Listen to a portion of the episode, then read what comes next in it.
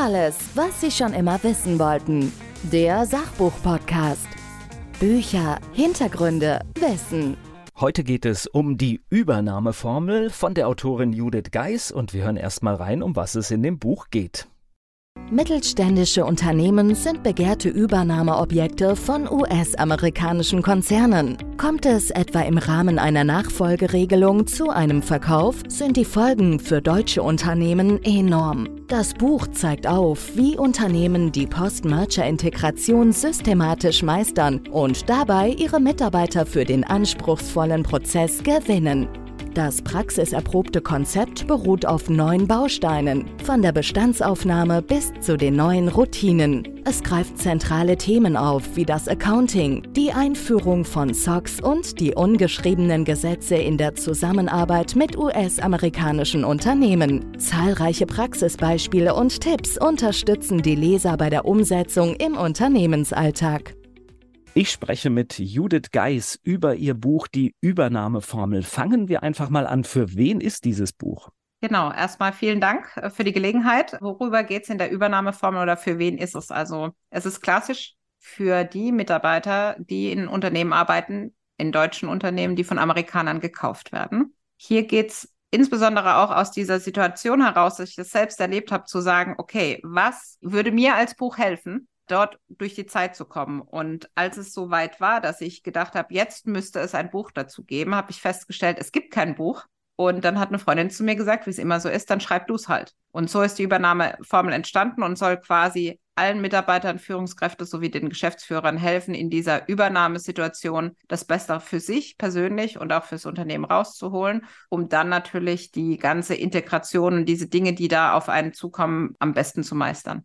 Und diese Übernahmen, die sind ja viel häufiger, als wir denken. Wir bekommen immer nur die ganz Großen mit. Das heißt, wenn es dann wirklich eine Schlagzeile ist, weil, was weiß ich, das war jetzt bei den Wärmepumpen so der Fall, wo man merkt, da kauft ein amerikanisches Unternehmen sich ein deutsches Unternehmen, aber es kommt viel häufiger vor. Genau, es kommt sehr viel häufiger vor. Im vergangenen Jahr beispielsweise wurden 221 deutsche Unternehmen von Amerikanern gekauft. Das ist schon eine ordentliche Zahl und da prallen Kulturen aufeinander. So ist es, definitiv. Interessant bei dem Ganzen ist ja, wenn man das so verfolgt, ich hatte auch vor kurzem auf LinkedIn einen Beitrag, oder wo es dann hieß, ja, aber die Chinesen sind doch einfach mehr in der Vormacht, weil man das auch in der Presse so liest, ähnlich wie bei dem Pumpenhersteller, das war ja überall. Und da ist dann tatsächlich interessant, dass es da nur 21 sind. Aber sie sind halt einfach pressewirksamer. Ja. Ja, so ist das. So ist das manchmal mit der Wahrnehmung. Aber lassen Sie uns mal auf, dieses, auf diesen kulturellen Bereich kommen, mhm. weil es sind wirklich Welten, weil die Amerikaner ticken anders. Wir haben das Problem mit der Zeit. Wir haben eine, eine Reihe von Problemen, die bei so einer Übernahme kommen. Genau. Also in erster Linie haben wir das Problem, dass wir denken, dass die Amerikaner denken wie wir.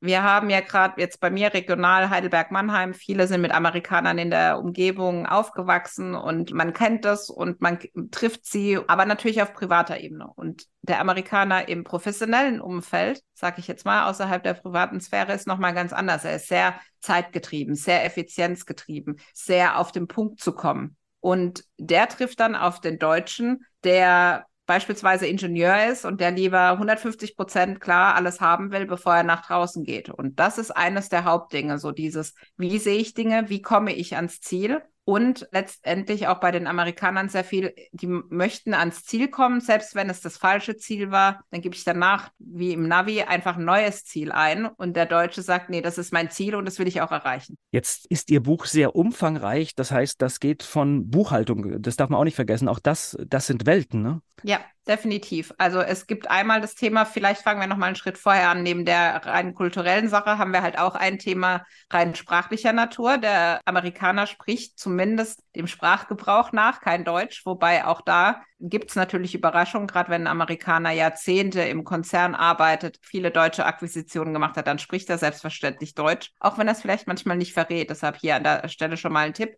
Vielleicht auch mal fragen, weil man merkt ja auch, wenn jemand versteht wenn einfach mal ein deutsches Gespräch ist, wenn, wenn man dann zusammenkommt, beispielsweise, weil der Amerikaner im Haus ist. Dann haben wir natürlich, fängt sehr oft im Bereich Buchhaltung an. Warum? Gerade wenn die amerikanischen Unternehmen an der Börse notiert sind, ist es einfach so, dass innerhalb einer gewissen Zeit eben diese Akquisitionen auch auf US Gap bilanzieren müssen, damit die wiederum in den Konzern einfließen können. Oder vereinfacht, nachdem wir in Deutschland nach dem Handelsgesetzbuch bilanzieren, kommt jetzt eine neue Bilanzierungsform dazu, die parallel laufen muss, nämlich das US Gap. Und auch da ist es natürlich eine Veränderung, aber auch ein Training der Mitarbeiter zu sagen, okay, was müssen die Mitarbeiter dazu haben? Was müssen die für Kenntnisse haben und so weiter? Und was ist zu unterscheiden in dieser Übergangssituation. Und ganz oft ist es so, dass man bis zum Äußersten versucht, mit der eigenen Mannschaft das eben zu machen, dann an seine Grenzen kommt, wo es dann fünf nach zwölf ist und dann erst sagt, okay, und jetzt lassen wir uns helfen.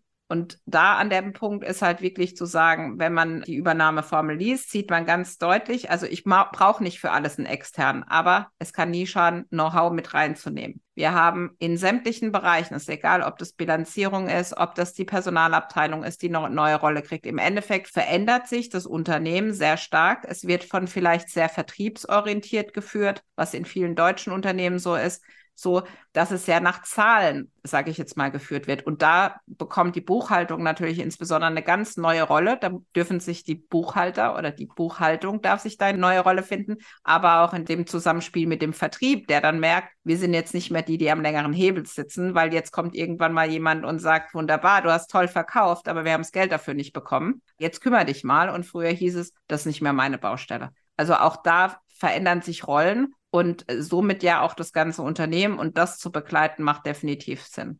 Sie können das heute so gut begleiten, weil Sie haben wirklich all diese Dinge selbst erlebt. So ist es, also am eigenen Leib damals. Wir sind damals übernommen worden, vier Wochen nachdem ich meinen Vertrag beim Unternehmen unterschrieben habe, noch nicht angefangen habe. Da hat mich der CFO klassisch noch angerufen. Also für alle, die jetzt nur Teamsen oder Zoom, also klassisch wirklich Telefon klingelt und er rief an und sagte, sie werden jetzt in der Presse lesen, wir sind verkauft worden, aber da ändert sich für uns nichts.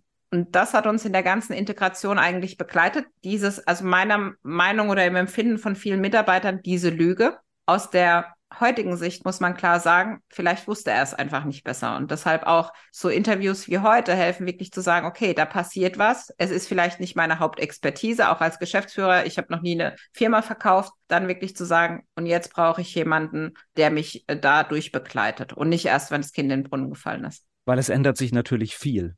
Ja, also ich sage, die Hauptfrage ist ja immer, wird es danach besser, schlechter? Und meine Lieblingsantwort darauf ist, wird anders. Und auf dieses anders dürfen sich beide Seiten. Also es ist nicht so, dass jetzt die Amerikaner im Zweifel alles nur aufdrücken. Also die Frage ist auch immer, wie reagiert das deutsche Management auf die Anforderungen, die da kommen? Wie setzt das deutsche Management das um? Was ich sehr oft sehe, ist, es wird dann alles, was man schon mal immer in der Schublade hatte. Und dann heißt, ja, das wollen die Amerikaner jetzt so. Und damit macht man natürlich die Zusammenarbeit alles andere als leicht. Und man muss sich auch, glaube ich, ehrlich machen, eine Übernahme bedeutet auch sehr oft, dass Personal nicht mehr benötigt wird, weil sich halt etwas verändert. Genau, aber da würde ich gerne nochmal reingehen. Das heißt ja nicht, dass man dann Mitarbeiter abbaut, sondern dass die Mitarbeiter neue Chancen bekommen, die sie vorher nicht hatten. Also wir haben sehr oft den Fall, dass beispielsweise die Akquisition, die wir betreuen, die erste Entity vielleicht sogar in Europa ist oder in Deutschland.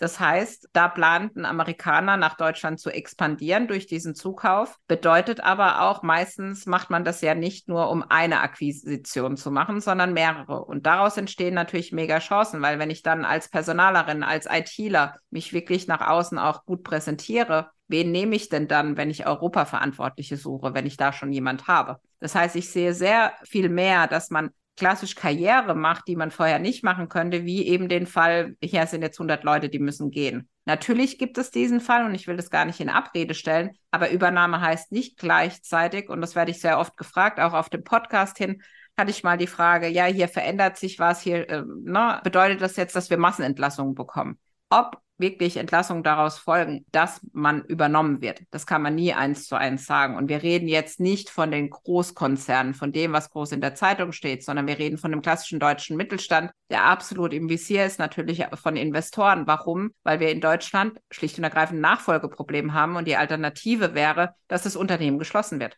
Und da dann doch lieber ein Investor aus dem Ausland, ja. Ich habe bewusst diesen Punkt auch nochmal angesprochen, weil natürlich Unternehmen, die verkauft werden, werden ja mit den Mitarbeiter und Mitarbeiterinnen verkauft und im Regelfall ist das ja auch der Wert des Unternehmens und deswegen geht es ja auch oft darum, diese zu halten. Ja, so ist es. Sehr spannend. Sie haben den Podcast noch angesprochen, den Sie haben. Dann geben wir dem jetzt hier auch noch Raum. Genau, also der Podcast heißt Übernahme als Chance, besteht seit drei Jahren Und wir beschäftigen uns dort insbesondere damit, dass wir eben, wie eben gesagt, diese Übernahme als Chance betrachten, ohne dabei natürlich auch auf die Risiken und Nebenwirkungen einzugehen, nämlich was einem da so auf dem Weg passiert. Aber die Grundausstattung des Podcasts ist wirklich kleine Podcast-Episoden mit Know-how, die in die Praxis umgesetzt werden können und parallel dazu natürlich Experten einzuladen, die sich mit verschiedenen Themen, also wir hatten es ja eben gesagt, viele verschiedene Bereiche verändern sich, die dazu einzuladen. Und last but not least, da bin ich sehr froh, dass jetzt auch im dritten Jahr ein erstes Interview auch dabei war mit einem meiner Kunden, der einfach aus, aus dem Alltag und aus der Zusammenarbeit berichtet. Alle Informationen und Links zu dem Buch gibt es in den Shownotes. Die Übernahmeformel von Judith Geis. Danke für Ihre Zeit. Alles, was Sie schon immer wissen wollten. Der Sachbuch-Podcast. Bücher, Hintergründe, Wissen